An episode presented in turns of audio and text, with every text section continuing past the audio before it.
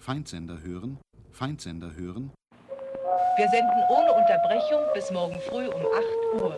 Feindsender hören, Feindsender hören, 1212 sendet. Wir beginnen unseren durchlaufenden Funkdienst. Feindsender hören, Die Stunde ist groß. Feindsender hören, 1212 sendet. 1212 sendet. Wir spielen Tanzmusik und zwischendurch bringen wir die neuesten Meldungen von den Fronten, Feindsender hören, 1212 sendet. 1212 sendet. Feindsender hören, I have this message for all of you. Continue your passive resistance. Wait until I give you the signal to rise and strike the enemy. Wir beginnen mit Tanzmusik.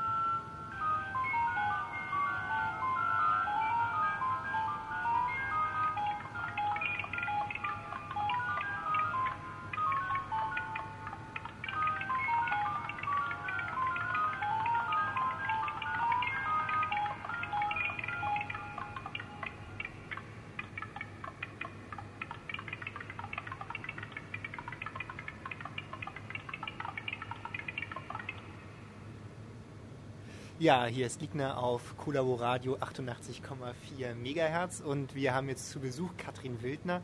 Katrin ähm, organisiert einen Pluto, eine Ausstellung über das ja, Werk von Jens Röhm. Jens Röhm, ein Hamburger Komponist, der leider ähm, recht jung letztes Jahr verstorben ist. Und vielleicht können wir erstmal anfangen mit so einer Art virtuellen Rundgang durch diese Ausstellung, die noch im Aufbau begriffen ist zu dem Zeitpunkt, wo wir das Interview hier führen. Aber vielleicht kannst du uns, uns so ein bisschen ähm, mal so in so einem Rundgang vorstellen, welche Arbeiten von Jens da so zu sehen und zu hören sein werden. Ähm, die Pluto ist also eine kleine Galerie ähm, im Wedding. Und zwar ist es eine Ladengalerie, ein relativ kleiner Raum mit einem großen Schaufenster. Ähm, in der erste Raum in, würde man an der rechten Seite, also wie du sagst, es ist noch im Aufbau begriffen, also virtuell auch in meinem Kopf entsteht es erst gerade, würde man ähm, an der rechten Seite Arten von Partituren, haben wir das jetzt mal genannt, oder Stücke sehen. Das heißt, die verschiedenen Arbeiten von Jens oder Auszüge, Exempel verschiedener Arbeiten von Jens, äh, würden auf äh, Papier gedruckt an der Wand hängen. Also erstmal kein Sound und auch nicht sehr auf Noten oder auf ähm, äh, Partituren im üblichen Sinne konzentrierte oder darstellende äh, Arbeiten. Ähm, das sind wahrscheinlich fünf bis sechs verschiedene Arbeiten, die eben von, dazu können wir vielleicht gleich nochmal was ähm, genaueres sagen, forschenden, untersuchenden, raumanalysierenden Arbeiten bis hin zu Kompositionen im klassischeren Sinne sind. Das sind also Texte, die an der Wand hängen. Und dazu gibt es, wenn so, so es die gibt, äh, Soundaufnahmen, die man sich dann über Kopfhörer anhören kann. Also wie so Hörstationen praktisch. Äh, außerdem gibt es in einem zweiten, kleineren Raum eben die Arbeit äh, äh, maximal dazwischen, urbane Brachen, die ich mit Jens im Rahmen einer Ausstellung im Hamburg-Harburger Kulturverein 2002 gemacht habe, zu der Untersuchungen eben urbaner Leerflächen, Brachen als Spekulationsobjekte. Und das ist ein, ähm, äh, eine Arbeit, die aus, einem, aus einer Soundkomposition besteht ähm, und einem ein Video aus Videostills verschiedener Orte in Hamburg. Das sind eigentlich so die Hauptarbeiten, die zu sehen werden. Man hört also erstmal nichts. Das ist ja ein relativ strenges äh, Setting.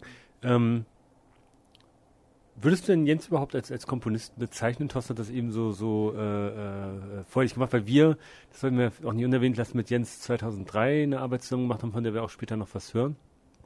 Aber ähm, da, wo er uns sozusagen als Komponist begegnet ist. Aber ähm, du hast auch schon erzählt, dass du sozusagen von den Aufzeichnungen, die es zum Beispiel das äh, Konzert gibt, äh, das auch eher so Logarithmen sind, also eher auch Berechnungen. Also es ist tatsächlich natürlich auch eine, wenn, wenn es denn Komposition ist, tatsächlich eine sehr, sehr äh, sozusagen neutönerische Kompositionsidee. Ja, das ist eine gute Frage und wir hatten, also ich hatte da auch mit Jens sehr viele Diskussionen immer wieder, wenn man mal eine Kurzbio abgeben musste, was er denn jetzt sei. Also ist er, er hat ja viel Filmton auch gemacht, also auch als Job. Ähm, also sozusagen als Toningenieur dann auch gearbeitet, auch in der Postproduktion.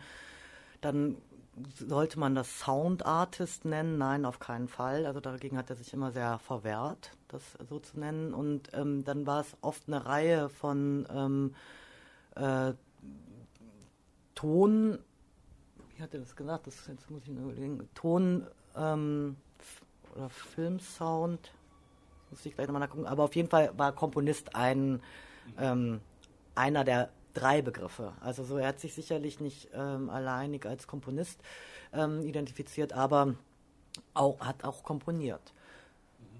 Und zwar hat er dann eben, das war dann auch, das muss dann auch 2002 gewesen sein, einen Aufbaustudiengang gemacht in Hamburg zu eben Musikkomposition und so hieß das auch. Und ähm, da wurde komponiert und zwar schon im Sinne der neuen Musik, mhm. also anlehnend an Cage, Niplock, Lucia und so weiter. Also wo genau tatsächlich das eher eher oft ähm, auch die, die, Konzeption sozusagen ähm, einfach ein ganz entscheidendes äh, Moment der, der, der Komposition bildet. Also ich weiß nicht, von Cage ist vielleicht vielleicht äh, der nur dem anderen Hörer diese, diese Arbeit, deren Titel ich jetzt gar nicht weiß, wo man aber einfach so Linien wirft und dann ist sozusagen bestimmt, welche Linie für die Tonhöhen steht, für die Tonlängen und so weiter. Dann kann man aus dem Verhältnis, also aus der Konstellation dieses geworfenen, im Prinzip das Stück lesen als, als, als Musiker und dann das, das äh, spielen. Also klar ist, es gibt sozusagen keine Noten mehr, sondern es muss äh, hergestellt werden. Das ist ja äh, genauso wie andererseits eben es Leute gibt, die natürlich dann mit vorgefundenem Material äh, ausschließlich arbeiten. Erzähl doch mal vielleicht genau über deine Arbeit mit Jens, weil ihr habt ja eben, eben so eine Art Soundwalks zusammen gemacht oder genau, also du bist ja eher so Ethnografin äh, von, von urbanen Räumen und, und, das, und habt euch ja sozusagen im Prinzip ähm, mit verschiedenen Analysemethoden dann den Räumen zugewendet. Genau, ähm, wir haben in mehreren Projekten zusammengearbeitet. Ich bin eben Stadtethnologin, Ethnografin. Mich interessiert vor allem eine methodische Auseinandersetzung der mit der Analyse von Räumen, also welche Methoden kann man auch erfinden, erweitern, einsetzen, um urbane Räume auf ihre Qualitäten, das heißt Merkmale und Charakteristika zu untersuchen, die eben über rein materielle zum Beispiel hinausgehen. Ähm, da habe ich dann an verschiedenen Stellen ähm, angefangen mit Jens zu arbeiten, weil immer deutlicher wurde, dass Sound einfach eine ganz wichtige Qualität ist von städtischem Raum und die aber häufig, also nicht beachtet wird, sehr viel über visuelles, über visuelle Marker zum Beispiel gesprochen wird, über Materialität, über vielleicht sogar auch noch eine soziale Benutzung, Bespielung, Aneignung, aber wie, welche Qualität Sound hat oder welche ähm, auch Beeinflussung Sound hat, selten ist. Und da haben wir eben sozusagen ich aus dem ethnografischen Ansatz und er aus dem der Beschäftigung mit Soundscapes eben auch mhm. über seine musikalische Beschäftigung versucht uns dem so anzunähern und da gibt es eben Schnittstellen über die berühmten also immer wieder die Vancouver Soundscape Leute um Roy Schaffer und so das sind gibt wahrscheinlich auch einigen bekannt also das sind so die Klassiker die in den 70er Jahren angefangen haben Städte auf ihren Sound zu untersuchen. Mhm. Und ähm, da haben wir dann an sehr, in sehr unterschiedlichen Kontexten ähm, zusammengearbeitet eben.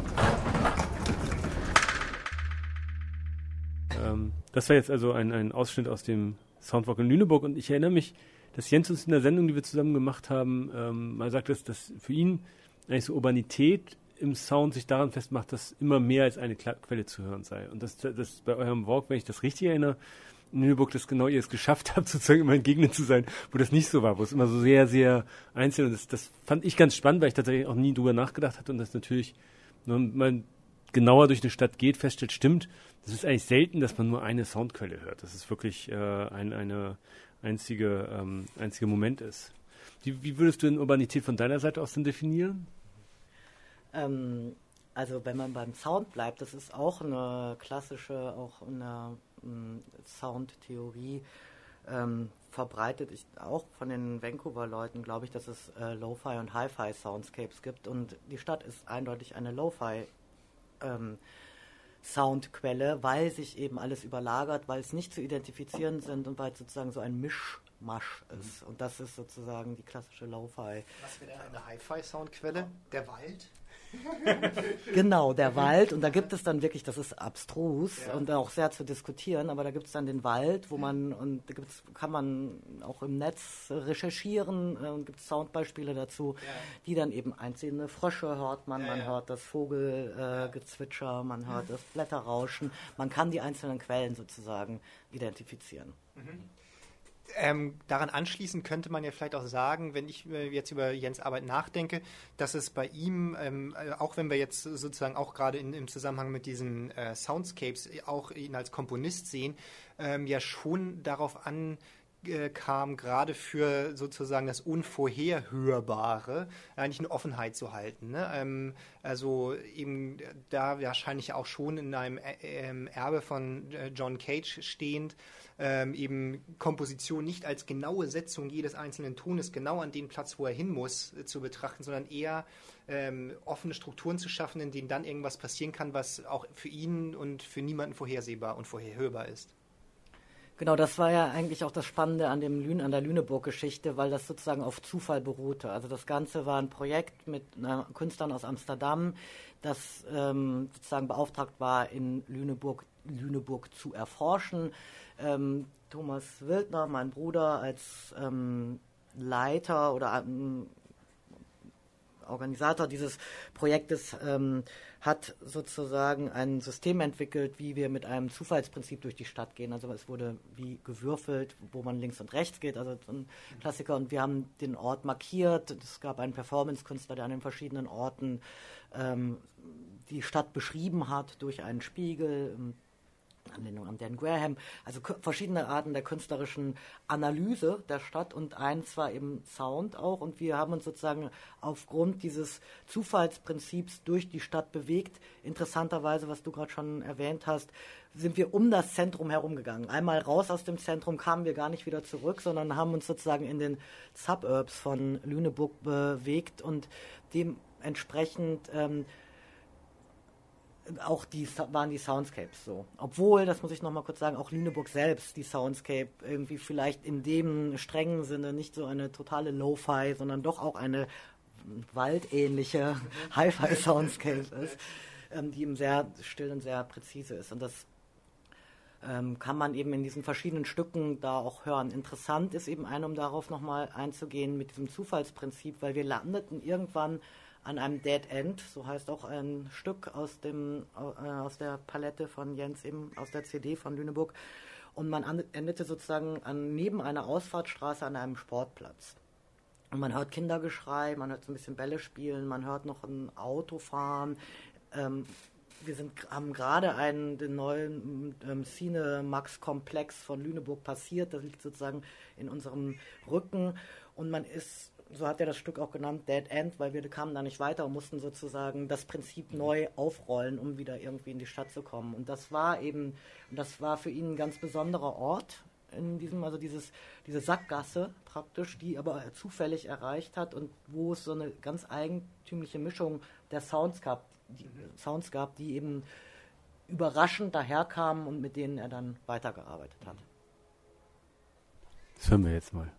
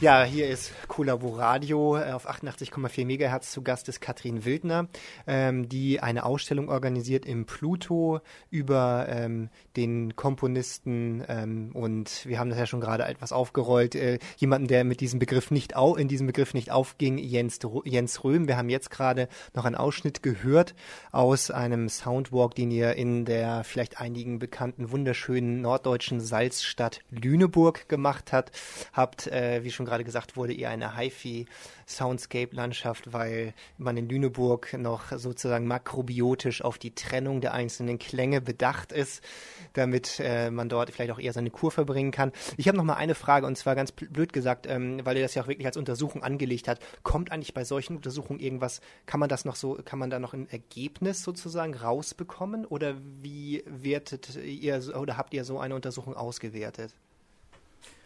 Ja, also in diesem konkreten Lüneburg-Fall ähm, wurde das sozusagen eine Vortragsperformance, also als Produkt, was dann am Ende dabei rauskam, wo sich eben meine ethnografischen Untersuchungen, also ich habe auch noch mit Mental Maps gearbeitet ähm, während dieses Soundwalk, während dieses Walks, und Soundwalk war eben praktisch nur ein Teil, ähm, und das sozusagen zusammengeführt. Und das ist dann natürlich schon eine Analyse. Ähm, wie, um nochmal ins Detail zu gehen, vielleicht in Lüneburg, also ein Stück, das wir auch schon gehört haben, jetzt dieses Surface-Stück, das tastet sozusagen den materiellen Raum ab und das benutze ich dann wiederum seine Soundaufnahme als Datenmaterial, um das zu interpretieren bzw. zu analysieren, wie ich mit anderen ethnografischen Daten auch umgehen würde, um eben zu sagen, aha, hier gibt es Kopfsteinpflaster, das Kopfsteinpflaster ist aber neu, damit sind bestimmte Ziele der Stadtumstrukturierung und so weiter verfolgt. Also das wäre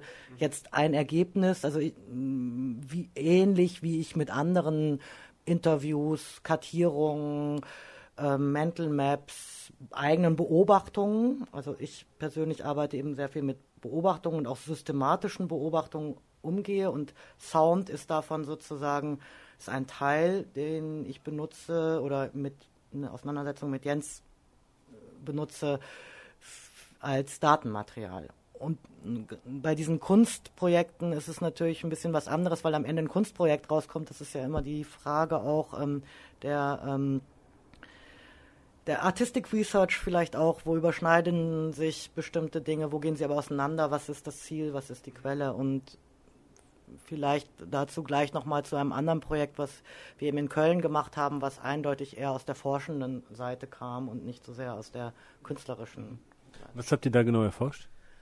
Das war eine meiner ersten Auftragsarbeiten, die ich als Ethnografin frei, äh, frei sozusagen bekommen habe, und zwar schon von dem ähm, städtischen Kul Kulturamt, die hatten Sorge um die Kunst im öffentlichen Raum an ihren Plätzen in Köln und wollten, hatten mal einen anderen Vortrag von mir gehört und waren interessiert oder fragten mich, dass, ob ich nicht die Plätze, einige Plätze in Köln untersuchen könnte auf ihre Qualität im, im ethnografischen Sinne, beziehungsweise auch die Rolle der Kunst darin. Und dann habe ich sozusagen dazu, Jens dazu genommen, was ich bei dem ersten Mal, als ich in Köln gearbeitet hatte, noch nicht gemacht habe. Und habe gesagt, wenn ich das untersuche, dann würde mich das interessieren, eben auch die Soundqualitäten zu machen. Wir hatten dann, ähm, äh, dann hatten sie doch, es gibt ja, jetzt habe ich die Zahl vergessen, aber eine überraschend große Zahl an Plätzen in Köln, 75, 123, ich weiß es jetzt nicht mehr, aber sehr, sehr viele und ähm, waren erst ganz begeistert, vor allem uns die Kleinen auszusuchen. Sie wollten dann aber doch eher die repräsentativen haben, also den Roncalli-Platz, den Ebert-Platz und den Barbarossa-Platz, den wir untersuchen sollten. Auch das vielleicht eher für Köln-Kenner, aber ähm, haben uns dann auf diese Plätze konzentriert und auch dort, äh, ähnlich wie ich das gerade schon beschrieben habe, habe ich so, sozusagen systematische Beobachtungen gemacht, je nach ein paar Punkten, also wie Materialität, architektonische Infrastruktur, ähm, Bewegungen im Raum, ähm, äh, Lichtverhältnisse und so weiter. Also so eine Palette, auch Spuren der Aneignung, ähm, Fragen. Also es gibt so eine, ich habe so einen Katalog der, der systematischen Beobachtungen. Ich habe auch kürzere Interviews gemacht mit Benutzern, Benutzerinnen auf dem Platz und auch Mental Maps mir zeichnen lassen. Während Jens eben verschiedene Arten der Tonabtastung oder Soundabtastung des Platzes gemacht hat und sich da eben überlegt hat, wie kann man einen Platz untersuchen. Also sicherlich nicht äh, soundmäßig untersuchen, sicherlich nicht nur, indem man das Mikro sich auf den Platz stellt und das Mikro in die Luft hält, weil auch das war ja ein wichtiger Aspekt in Jens Arbeit, dass das Mikro natürlich was anderes ist als das Ohr. Also ganz anders selektiert oder nicht selektiert, um damit eben auch zu arbeiten. Das war für ihn in seiner Komposition auch ein wichtige, wichtiges Moment, weil oft denkt man, man macht jetzt mal einen Soundwalk, stellt das Mikro an und dann ist das der Soundwalk, aber das ist es eben nicht. Ähm, mhm. Und dann hat er sozusagen verschiedene, er hat das auch gemacht, sich in die Mitte des Platzes gestellt und das Mikro sozusagen als so eine Raum, ähm, ein Panorama aufgenommen, hat dann aber auch überlegt, was sind spezifische Orte oder eben im Sinne vielleicht auch der Hi-Fi Soundmarkierungen wieder, auch das gibt es nach Schaffer bestimmte Beschreibungen, Landmarks oder Soundmarks eben, die jeder Ort hat, mhm. die sozusagen ähm, rauszufinden von einem Platz, die aufzunehmen. Dann gab es zum Beispiel sowas, ähm, er hat die Ränder des Platzes abgetastet, praktisch, indem er entlang gegangen ist an, den Architekt an der architektonischen Umbauung. Um, und man hört sozusagen über verschiedene Arten von Echo, Hall und so weiter, hört man die Bebauung, mhm. Wind und, oder auch klimatische Verhältnisse. Und dann hat er noch da ähm, äh, noch ein weiteres Instrument dazu genommen, eben so eine Art Echo-Auslotung wirklich und ein, ähm, äh, in diesem Fall waren es Klanghölzer, die er eingesetzt hat und ist sozusagen mit dem Mikro und den Klanghölzern äh, ähm, den spielend, die Klanghölzer spielend, den Platz bzw. die Umgebung abzugehen, um darüber auch so eine Art von Abtastung zu bekommen. Also Echos sozusagen, genau. dieser Klanghölzer. Mhm. Genau. Und das war, also ich noch ganz kurz, ähm, relativ, es war fantastisches Material ähm, und gerade über auch das M Machen, also diese Praxis der Forschung, was ja auch bei der Ethnographie immer sehr wichtig ist, sich darüber zu verständigen, welche Methoden setzt man ein, um was herauszubekommen und was bekommt man dann raus. Ähm, ist einfach äh, und dann waren diese drei Plätze doch auch sehr toll, weil die so verschieden waren. Mhm. Also der Roncalli-Platz eben wie ein Container, wie eine der sehr eingeschlossen mhm. war, wo es interessanterweise ähm, vor allem ein Problem über Sound gab, nämlich die Skater waren, sind das Problem an dem Roncalli-Platz und nicht, wie man dachte, dass sie irgendwie stören, weil sie da mit ihren Rollbrettern sind, sondern weil der Sound einfach der Wahnsinn ist. Das hört sich an wie eine Eislaufhalle, es geht die ganze Zeit klackati, klackati, klack, klackati, klackati, klack. Und es ist wirklich wie ein Container, der dominiert wird durch den Dom und soundmäßig, es gibt sozusagen wie eine Konkurrenz zwischen dem Kirchengeläut und dem ähm, und diesen Skatern. Und das konnte man sehr gut daran zum Beispiel feststellen. Dieser Ebertplatz, das ist ja so ein 70er Jahre Betonplatz mit so einer Unter Betonunterführung, ähm, was, was eher so unwirtlich ist und das muss irgendwie weg eigentlich und so klassisch ähm, eben diese, der Umgang auch mit dieser 70er Jahre Betonarchitektur da hörte man sozusagen diesen, diese Art von Hall, dieses draußen und drinnen, diese verschiedenen Arten von, von, von Bewegungen. Das ließ sich eben nicht nur in der visuellen, systematischen Beobachtung, sondern wunderbar auch über den Sound zeigen. Und das haben wir, also das sind jetzt einfach so kleine Datenmaterialien, die wir dann zusammen, ähm, das Ergebnis war dann ein Bericht praktisch, ne, wie man so einen Gutachtenbericht oder so einen Forschungsbericht macht und eben auch einen Vortrag, den wir dann zusammen auch mit diesen Soundbeispielen gemacht haben.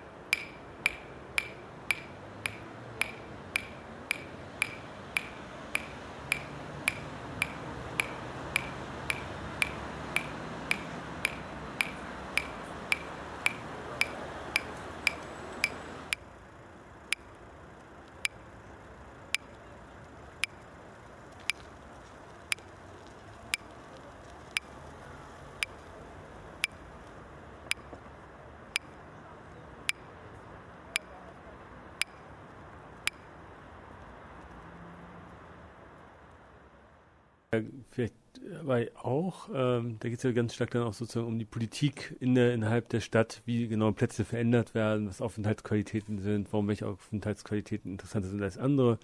Ähm, und und ähm, das Ganze, das haben wir noch gar nicht gesagt, die, die Ausstellung heißt ja Oper für gestopfte Mäuler. Ähm, aber bevor du was zum Titel sagst, vielleicht nochmal einfach nochmal zur, zur Politik des, des Klangs. Also weil das ja schon glaube ich, den vielen Leuten jetzt erstmal nicht also sofort einleuchtet. Also natürlich machen so Skater quasi eben nicht nur mit ihren Rollbrettern, sondern auch mit genau den Geräuschen. Ähm, nehmen sie sozusagen den Raum ein, äh, äh, eignen sich den, den, den eben an. Ähm, aber wie, also es sind ja oft dann auch gar nicht so, also es wäre auch so eine Untersuchung äh, relativ witzlos, gar nicht so, so gezielte Politiken jetzt. Also es gibt ja wahrscheinlich niemanden, der gesagt hat, ah, dieser Ebertplatz, äh, den, den, den machen wir, da machen wir mal so eine Akustik. Ähm, also es gibt sicher Architekten, die sich darum kümmern, aber gerade wie wir es vorhin schon hatten, in der Stadt ist es eben ja gar nicht so vorhersehbar, welche, also die Skater ähm, äh, konnte man ja nicht, nicht äh, vorhersehen. Ähm, ja, ich denke, dass es, dass es genau darum geht. Also es ist natürlich, gibt es einerseits ähm, Architekturen, materieller Art, aber auch von Sound. Und das sollte man nicht unterschätzen. Auch, auch etwas, was ich von Jens gelernt habe, dass zum Beispiel Springbrunnen in der Stadt, mhm.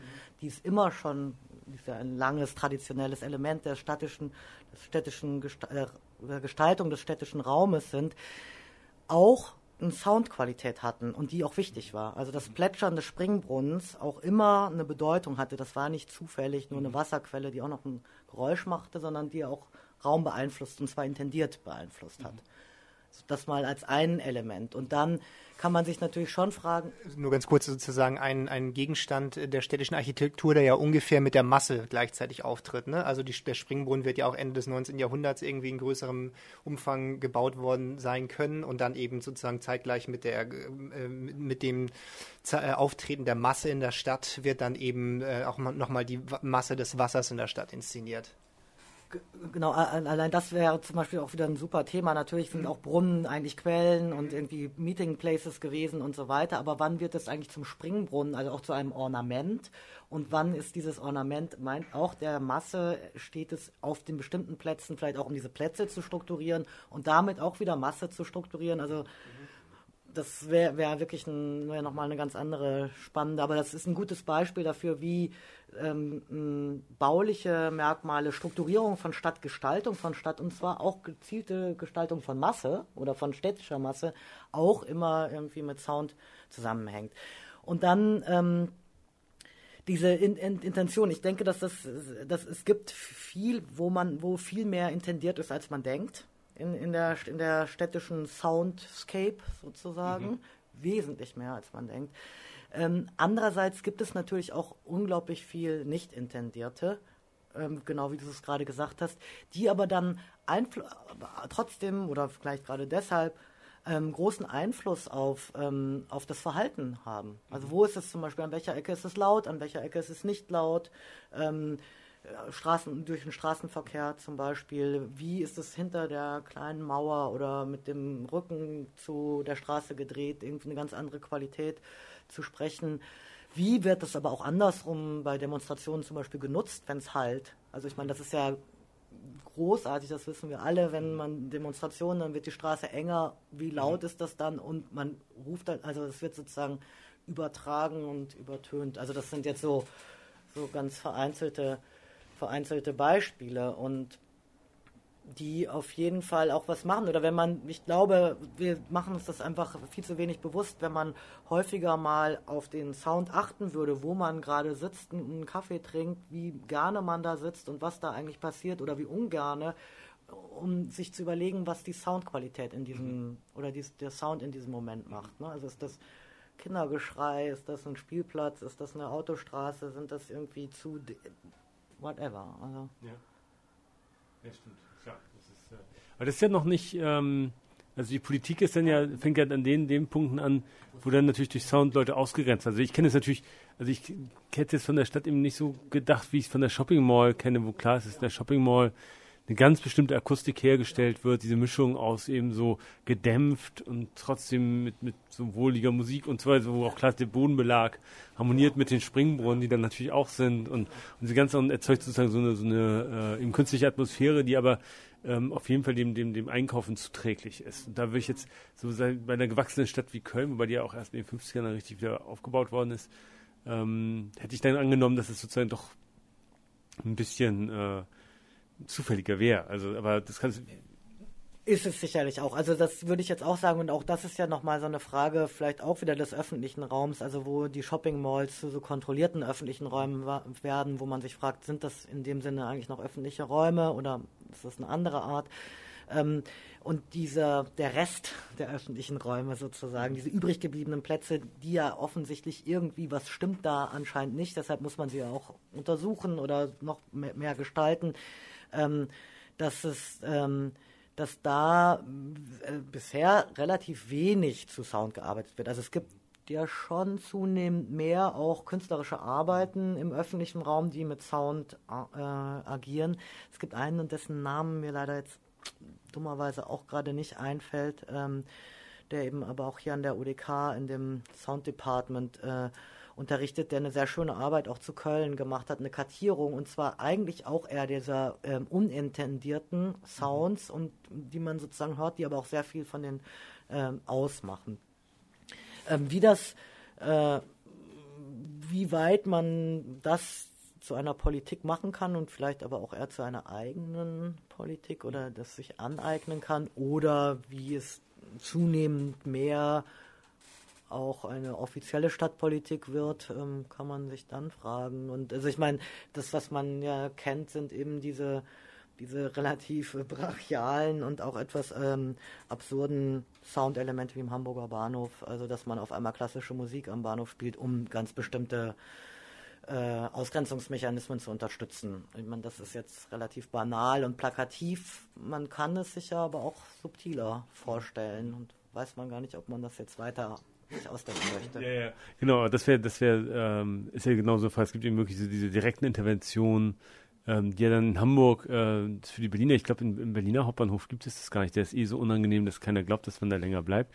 Äh, aber vom Hamburger ist eben eben was, was eine sehr lange alte Szene eigentlich auch ist. Also zumindest gibt es schon einen Bericht aus den 60er Jahren, wo klar ist, bestimmte Leute treffen sich gerne am Hauptbahnhof, äh, um die sozusagen da zu verdrängen äh, mit äh, klassischer Musik.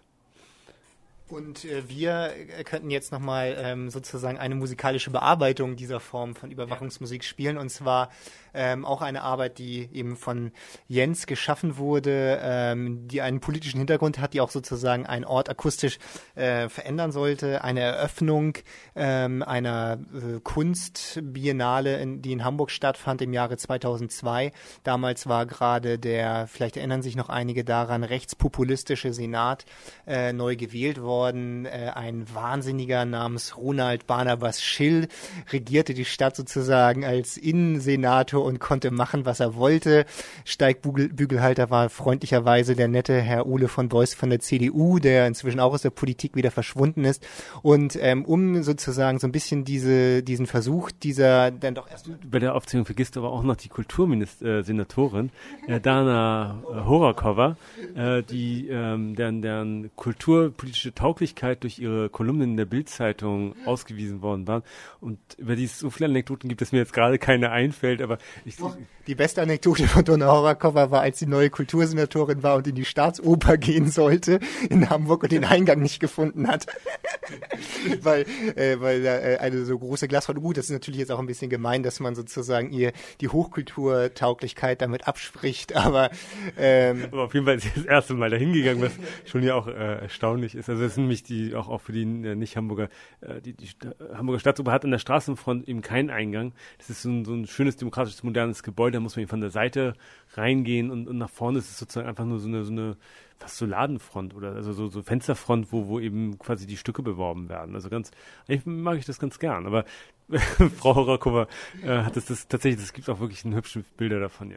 Und äh, es wäre so ein bisschen so, als würde jetzt der Franz Josef Wagner, den vielleicht einige, die ab und zu mal in die Bildzeitung gucken müssen, ähm, demnächst äh, in Deutschland sowas wie Kulturstaatsminister werden oder so. Wahrscheinlich vergleichbar. Ähm, d- d- Donna Horakova, aber ähm, das war jetzt gar nicht gemeint. Also die dieser neue Die hat auf jeden Fall diese, diese war ja die Schirmherrin dieser Biennale. Und ähm, um so ein bisschen diese Legitimationsveranstaltung zu unterbrechen, ähm, haben wir zusammen mit Jens ein Cut-up aus einem Stück, das eben genau ähm, äh, sozusagen auch gut zu, ähm, als so Vertreibungsmusik genutzt werden kann. Es wird nämlich bevorzugt barocke Musik dafür genutzt, ähm, weil sie äh, ähm, besonders belebt ist.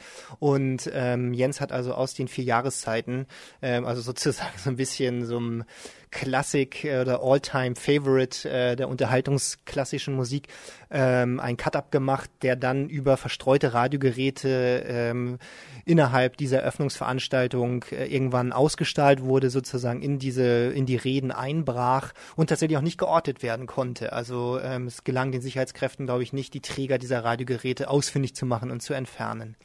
Genau, es wird berichtet, dass sie dann äh, hektisch an der Anlage rumgedreht haben und, und der, der, oh, du warst da, oder? Ach, du warst auch nicht da.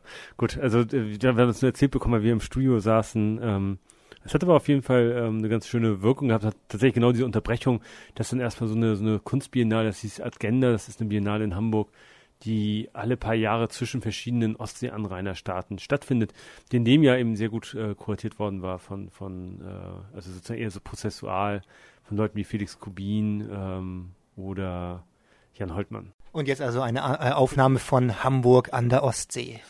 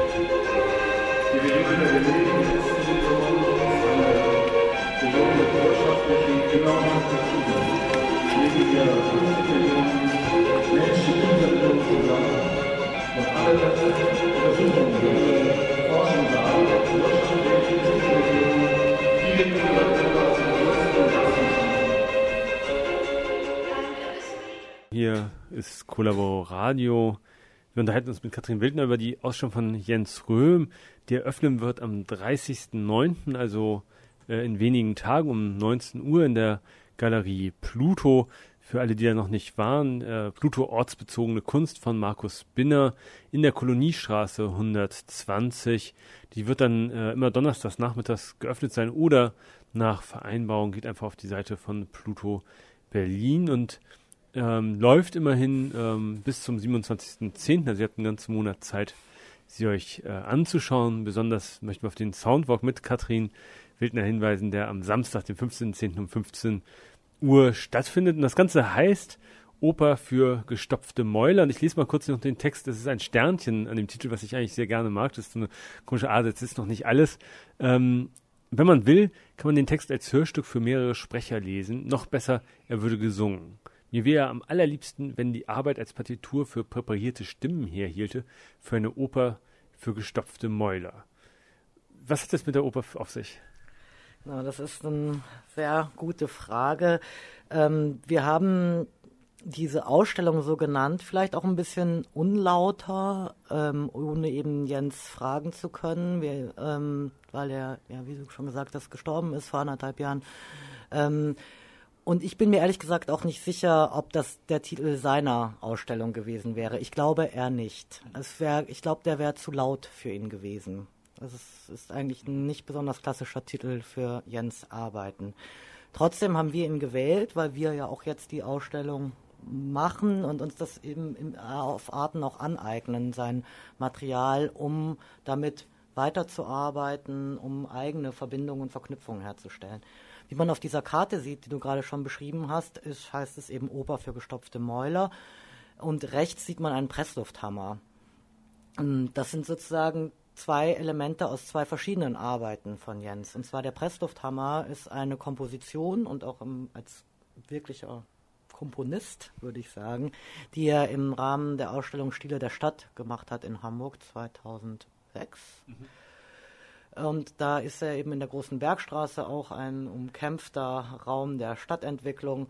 Ähm, hat er sozusagen zwei äh, Presslufthammer äh, bedienen lassen und daraus sozusagen ein, äh, Sounds aufgenommen und die dann zu einer Komposition zusammengeführt. Das ist sozusagen eine kompositorische Arbeit mit diesen Presslufthammern. Oper für gestopfte Mäuler hat überhaupt nichts mit dem Presslufthammer zu tun, macht sich für uns nur ganz gut in dieser Komposition, äh, Kom Kom Kombination, Komposition auch, ähm, und kommt eben, wie du gerade schon vorgelesen hast, ähm, aus seiner aus einer Arbeit, die Jens geschrieben hat und die heißt Das Körperliche und das Politische von Sound. Das ist seine Diplomarbeit, seine Abschlussarbeit an der Kunsthochschule gewesen, in, wo er sich eben mit verschiedenen Ebenen der, der eigenen, der körperlichen und der politischen Bedeutung von Sound auseinandersetzt in so verschiedenen Etappen. Diese Arbeit haben wir auch zum Anlass der Ausstellung ähm, drucken lassen, beziehungsweise veröffentlicht. Die kann man dort kaufen, kann man dann aber auch demnächst in anderen Läden kaufen oder sich auch bestellen lassen äh, oder bestellen. Und ähm, da heißt es eben genau diese, das ist die Einleitung zu der Arbeit, wie er was das für ein Text ist, wie er damit umgehen möchte. Der ganze Text, nur das sei vielleicht gesagt, ist eben von verschiedenen Sprechern. Also er ist relativ undogmatisch und unwissenschaftlich, bedient er sich zum Beispiel von ähm, Michel Serre, aber auch von Bayer Flughunde und so weiter, bedient sich unterschiedlichster Texte beziehungsweise Sprecher, die er dann sprechen lässt. Und das Ganze ist sozusagen aufgebaut wie im Prinzip ein Theaterstück, wo er immer noch so Einführungen, Einfügungen macht. Und das ist die Einleitung, was du gerade vorgelesen hast, ist sozusagen, wie man mit diesem Text umgehen sollte, könnte. Und am liebsten wäre es ihm eben, dass es wie ein gesungen werden würde und dann äh, die Stimmen womöglich präpariert werden, so dass es dann eine Oper für gestopfte Mäuler wäre. Also ein relativ ähm, Beschreibendes und auch so, also in dieser Einleitung sehr äh, schönes, finde ich, schöne Anleitung für diesen Text, ähm, der aber anders ist, das werdet ihr dann sehen, wenn ihr auch die Ausstellung, in die Ausstellung kommt und Arbeiten von ihm hört, die eben, wie Thorsten schon ganz zu Anfang sagte, doch ähm, eher streng ist, Jens, und nicht mhm. dieses auch ähm, opulente oder barocke hat, was dieses Oper für gestopfte Mäuler verspricht. Mhm. Und das mit diesem Widerspruch wollten wir aber auch ein bisschen spielen. Das ist ja, ähm, also die Oper ist aber noch nicht aufgeführt worden. Also eigentlich würde sozusagen die nochmal der Aufführung harren. Also dass man, dass man tatsächlich äh, sich den Text nochmal genau als, als sozusagen Dramentext äh, vornehme. Ähm, und und die, die Diplomarbeit aber zeigt ihr nicht. Das war ähm, ja, auch eine gute Frage, auch eine, äh, die man jetzt vielleicht gar nicht ins Detail gehen möchte, aber ähm, die Diplomarbeit ähm, besteht sozusagen noch aus sechs Tracks, die es zu dieser äh, einerseits ähm, zu dieser schriftlichen Arbeit gibt, die aber nie, wir haben das zumindest in seinen äh, Aufzeichnungen, in seinen Archivierung nicht gefunden, nie ganz zur Veröffentlichung fertiggestellt wurde. Man findet diese Tracks sozusagen und das haben wir uns aber auch gedacht, das werden wir nicht jetzt machen. Das ist aber eine Möglichkeit und auch für eine nächste Auseinandersetzung, vor allem auch mit Jens Arbeit. Und das ist uns eben auch wichtig, dass es jetzt gar nicht darum geht, das ist eine Hommage und das ist fertig, das ist abgeschlossen, sondern viele Dinge waren angefangen und noch lange nicht zu Ende geführt, die aber weiter zu denken auch.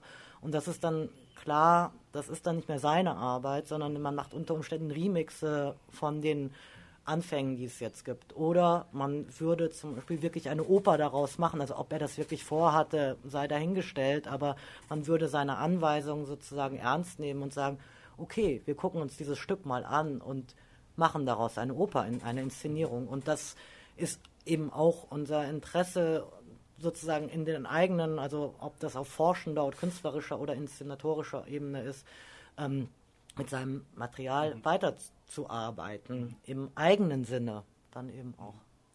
Und vor allen Dingen ja in dem Sinne, denke ich mal, eines forschenden Arbeitens, weil in dem Moment, wo man diese geschriebene Arbeit dann in irgendeiner Form als Oper für gestopfte Mäuler inszeniert, wird ja irgendetwas passieren, das ähm, den Text nochmal einschneidend verändert. Also äh, den ähm, wissenschaftlichen oder jedenfalls sozusagen so mit wissenschaftlichen Konventionen arbeitenden Text auf einmal zu singen, würde ja einfach bedeuten, dass sich da ganz andere Verschiebungen ähm, der, der Aussage ergeben, dass eben Sound auf einmal äh, eine Rolle spielt, was in den seltensten Fällen bei wissenschaftlichen Texten ja so der Fall wäre. Und dadurch, glaube ich, würde ja genau eben das, was so meiner Ansicht nach das Werk von Jens als Komposition auszeichnet, nämlich eben eine gewisse Offenheit haben, auch da wieder einziehen.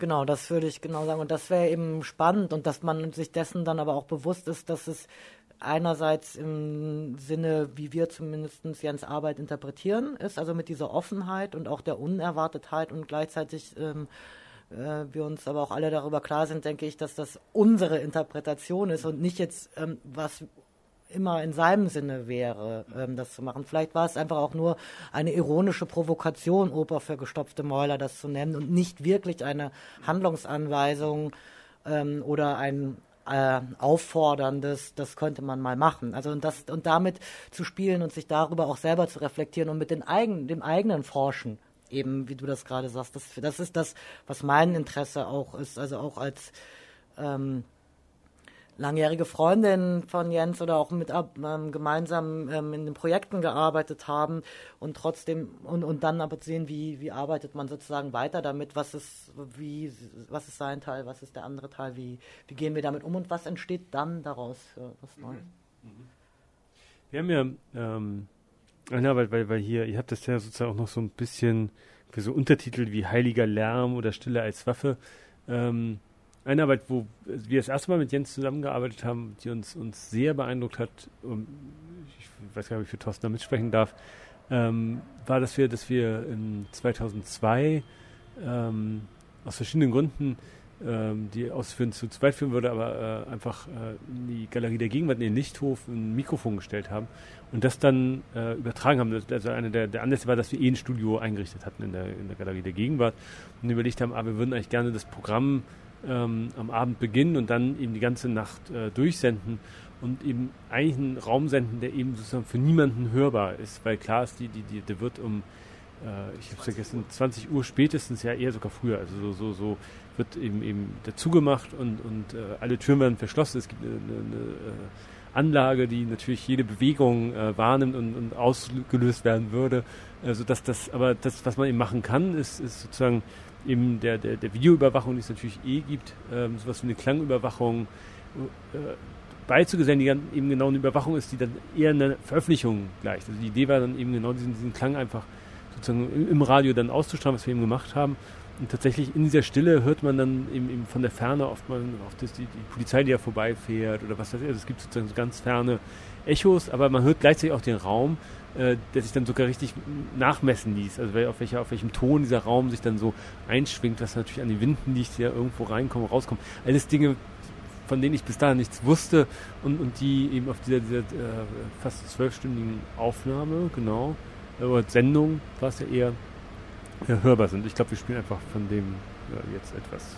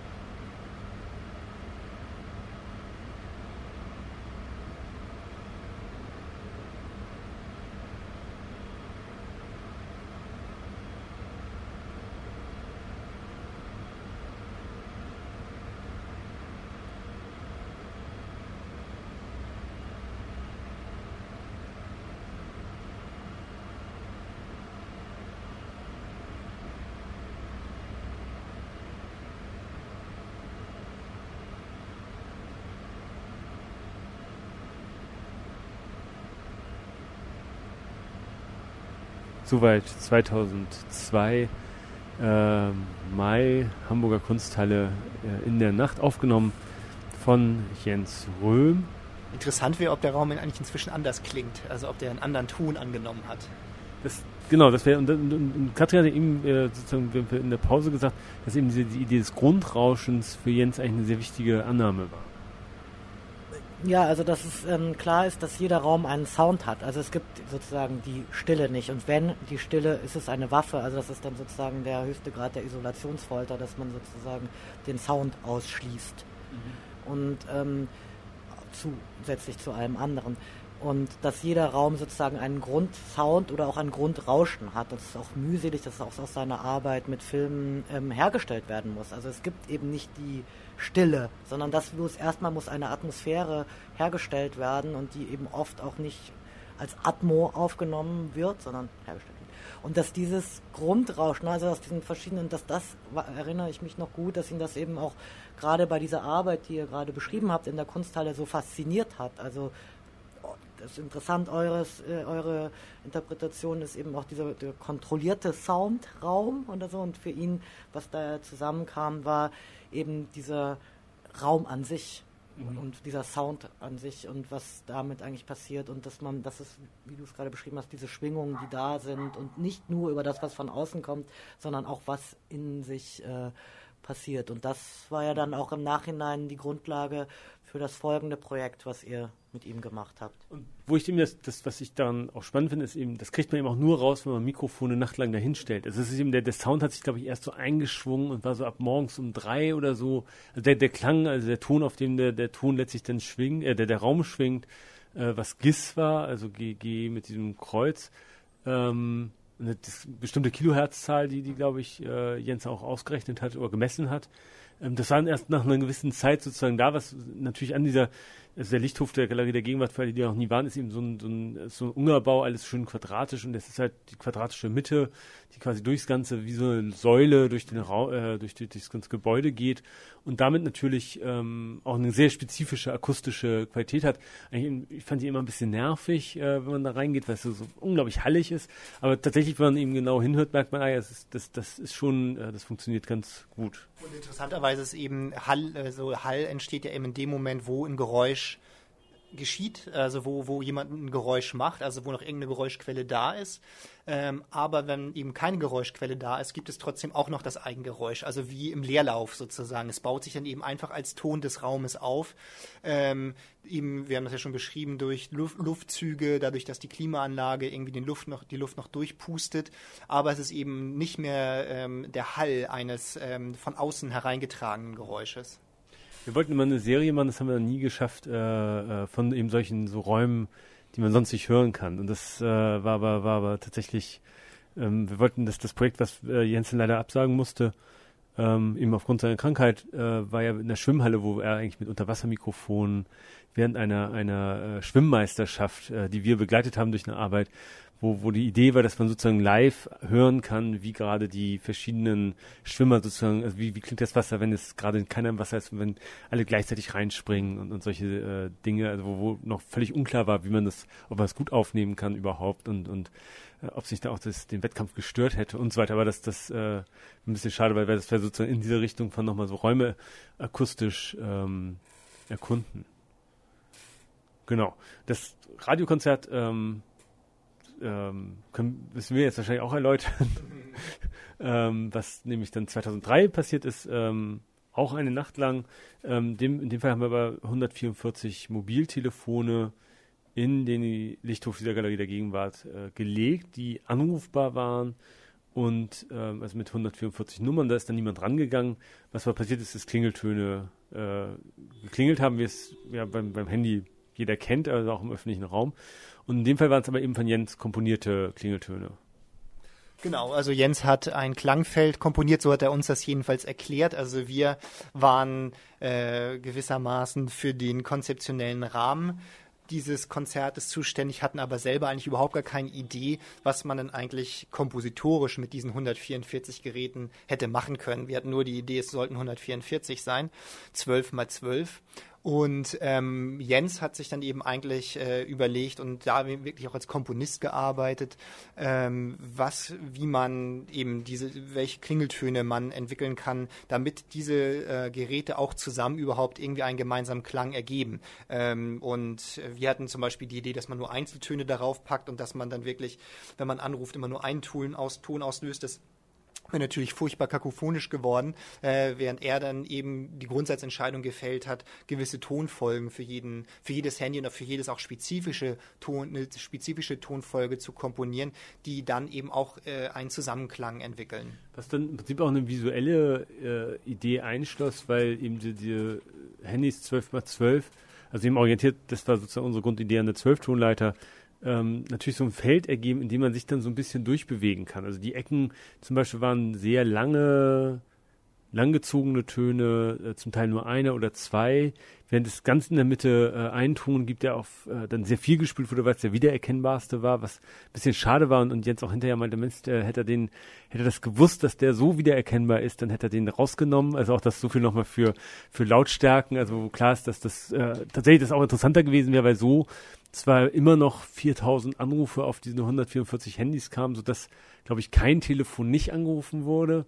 Ähm, aber trotzdem, glaube ich, einige, die, die sehr schöne waren. Also es gab gerade so im Mittelfeld, in den mittleren Ringen, sehr, sehr hübsche kleine Miniaturen, äh, die dann erst in der Nacht äh, äh, so hör, dann sozusagen auch, auch rausgehört werden konnten. Und andererseits war natürlich eine Hoffnung und, und so habe ich auch die Komposition immer verstanden, dass sich die Sounds so überlagern, dass es dann auch Interferenzen geben kann, also weil es sozusagen genau so komponiert ist, dass die verschiedenen Wellen, wenn man so möchte, der, der, der, der, der elektronischen äh, ähm, Klänge, dass dann sozusagen so, so Überschlagsmomente äh, geben kann. Da hat uns die Technik aber ein bisschen Streich gespielt, weil wir eigentlich nie mehr als 20, 25 Anrufe pro sozusagen pro Zeiteinheit, also gleichzeitig hatten. Ähm, also wir haben das relativ genau verfolgt und es war, und ich bin, also wir sind, konnten das natürlich nie nachweisen, aber äh, ich weiß, dass ich selber oft eine besetzte Leitung hatte, sodass ich davon ausgehe, dass die Telekom nicht dazu in der Lage war, mehr Anrufe durchzulassen auf so ein kleines Feld. Man muss ja bedenken, das waren dann so 1,50 Meter mal 1,50 Meter, also das ist ja mal zwei Meter, also wirklich ein sehr, sehr kleines Feld, auf dem sozusagen diese Telefone gleichzeitig äh, irgendwie erreichbar sein mussten, also auch eine große Elektro-Smog-artige Situation, die Jens eben eben äh, sehr, sehr präzis ist, äh, auch das ein unvergesslicher Moment, den wir, den wir hier mitteilen wollen. Äh, der, als letzter den Raum, wir mussten eben raus, weil, weil klar war, dass um acht das Konzert losgeht, aber auch, weil eben die, die Alarm. äh, Alarmanlage scharf geschaltet wird. Und Jens immer noch nicht ganz zufrieden war mit dem Sound. Es gab dann nämlich, wir hatten noch einen Videomenschen, der die, die, die, die sozusagen blinkenden Handys abnahm, damit man die im Netz sehen kann. Und der brauchte im Raum eine Pappe, damit es dunkel genug ist. Und, und Jens und er haben sich dann total zerstritten, weil klar war, dass die Akustik damit ruiniert war und, und es ging dann hin und her und, und, und das, also es war so ein bisschen äh, einer dieser Momente, die dann, wir haben dann noch so, so Vorhänge aufgehängt, um, um ein paar Momente, also wegen der Lichtsituation. Also das war, das war tatsächlich, äh, damit hatten wir natürlich überhaupt nicht gerechnet, dass es dann nochmal so, so im Abschluss Probleme gab. Ich würde sagen, Genau, also übertragen, das haben wir, glaube ich, noch gar nicht explizit gesagt, wurde dieses zwölf Stunden dauernde Konzert dann eben im Radio. Es war im Radio in ganz Hamburg äh, über, das, über die Frequenz des FSK, des Freien Senderkombinats in Hamburg, zwölf Stunden zu hören. Zudem im Internet. Also es war eben auch eigentlich ähm, ein weltweit empfangbares und weltweit spielbares ähm, Konzert. Aus aller Welt konnten Leute anrufen auf diesen Handynummern und da eben ja immer nur äh, Klingeltöne ausgelöst wurden, äh, kostete es auch nichts. Deswegen wurden sie wahrscheinlich auch so gut angenommen genommen. Und wir werden jetzt einfach hier im Radio äh, in Berlin, wo tatsächlich auch mal geplant war, noch eine weitere Aufführung dieses Konzertes durchzuführen, die leider nie stattfinden konnte, ähm, jetzt hier nochmal äh, zwei, würde ich mal sagen, Ausschnitte aus diesem Konzert spielen. Und zwar einen eher noch aus der Frühzeit, wo man hört, wie es sozusagen klang, äh, als zu dem Zeitpunkt, wo noch wirklich viele Leute mitgespielt haben oder dieses Konzert gespielt haben. Und dann nochmal einen, das waren eigentlich, finde ich, auch die interessanteren Momente mitten in der Nacht, wo man sich überhaupt gefragt hat, wer noch auf ist und wer da spielt. Und das Interessante an diesem Konzert war eben, dass man natürlich wusste, man spielt immer gerade mit irgendwelchen anderen Leuten zusammen, weil auch irgendwelche Telefone läuteten, die man selber nicht ausgelöst hatte. Aber man wusste natürlich nie mit wem und wusste auch nicht, wenn sich bestimmte Klangfolgen zum Beispiel wiederholten, ist das jetzt eine Person, also sozusagen eine Intelligenz, die im Muster spielt, oder ist das gerade, sind das gerade drei Leute, die das machen und vielleicht nur zufällig machen? Ähm, das war eben auch genau, also so ein bisschen unsere, unser Forschungsanliegen, statt äh, herauszufinden, ob sich eigentlich kollektive Strategien über äh, ein Kollektiv, von dem man gar nicht weiß, äh, aus wie vielen es besteht, ergeben werden. Genau, und zugleich eben eine, eine Komposition, die, die da auch nochmal wieder an, an Cage anschließen, eigentlich äh, sozusagen nicht, nicht kontrollierbar ist, von niemandem kontrolliert wird, sondern eben sich zufällig, also der Zusammenklang auch einfach immer zufällig äh, bleiben muss. Und zwar mit einer radikalen Zufälligkeit, die mich natürlich auch immer, wenn ich sozusagen gewählt habe, davor stellt, aus zerstöre ich jetzt gerade den, den, vielleicht den, diesen schönen Moment, äh, dadurch, dass ich plötzlich dann Klang reinmache, von dem ich auch nicht genau weiß, wie er klingt. Also war natürlich die Idee, dass man irgendwann so ein bisschen, dass das Feld sich, sich äh, äh untersucht hat. Es gab auch so richtig kollektive Aufführungssituationen, wo Leute sich dann darüber verständigen konnten, wie welcher Klang klingt und so. Aber ähm, ja, jetzt erstmal die Aufnahme.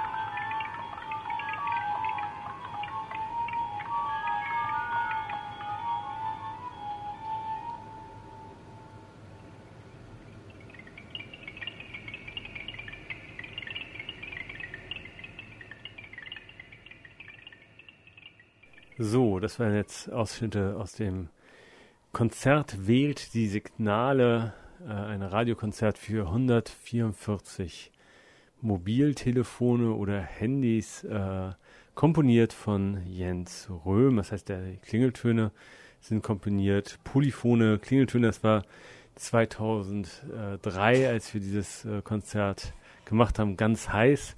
Da ist natürlich heute, würde jeder äh, schallend lachen, aber davor gab es tatsächlich nur diese wirklichen, äh, äh, wie hießen die, Monophon, Monochrom? Pieps, Handytöne, was auch immer. Genau, also für alle, die, die, äh, äh, vielleicht erinnert sich die eine oder andere Hörer noch daran, wie die Handys klangen. Und hier eben äh, komponiert von Jens Röhm ein, ein Feld, in dem sich die Klänge überlagert haben, in dem sich aber auch dann, wie er hoffentlich zu hören war, die verschiedenen Uhrzeiten ähm, sozusagen verschoben haben.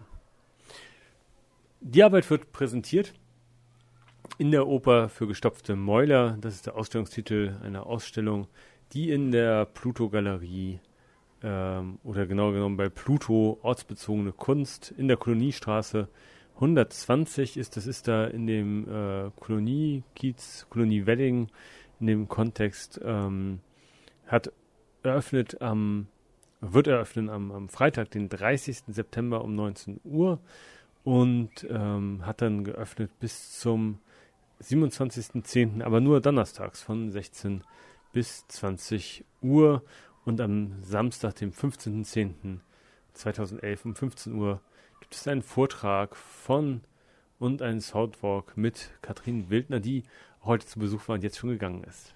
Und ihr hörtet eine Sendung ähm, über Jens Röhm, ähm, ähm, über den diese Ausstellung Oper für gestopfte Mäuler ist.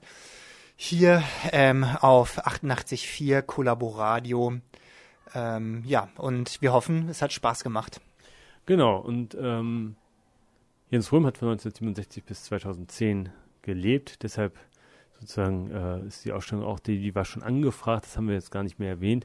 Der Markus Spinner kommt auch aus Hamburg und hatte Jens schon noch gefragt, als er noch lebte, ob er nicht eine Ausstellung in diesem, eben weil Jens hier unglaublich ortsbezogen arbeitet, das ist, glaube ich, deutlich, weil er mit Sound arbeitet und genau so Sound an Orten arbeitet ähm, und hat, ähm, genau, und dann ist Jens gestorben und das ist jetzt sozusagen äh, im Prinzip aus dem Nachlass, wenn man so möchte, äh, veröffentlicht. Wir spielen zum Abschluss ähm, vielleicht noch ein Stück, äh, das wiederum ein Stück von Jens ausgestrahlt hat, vor Ort in Hamburg wo Katrin und Jens zusammen den Ikea in die Bergstraße akustisch äh, verlegt haben. Das wurde dann ausgespielt wiederum durch einen äh, Lautsprecher.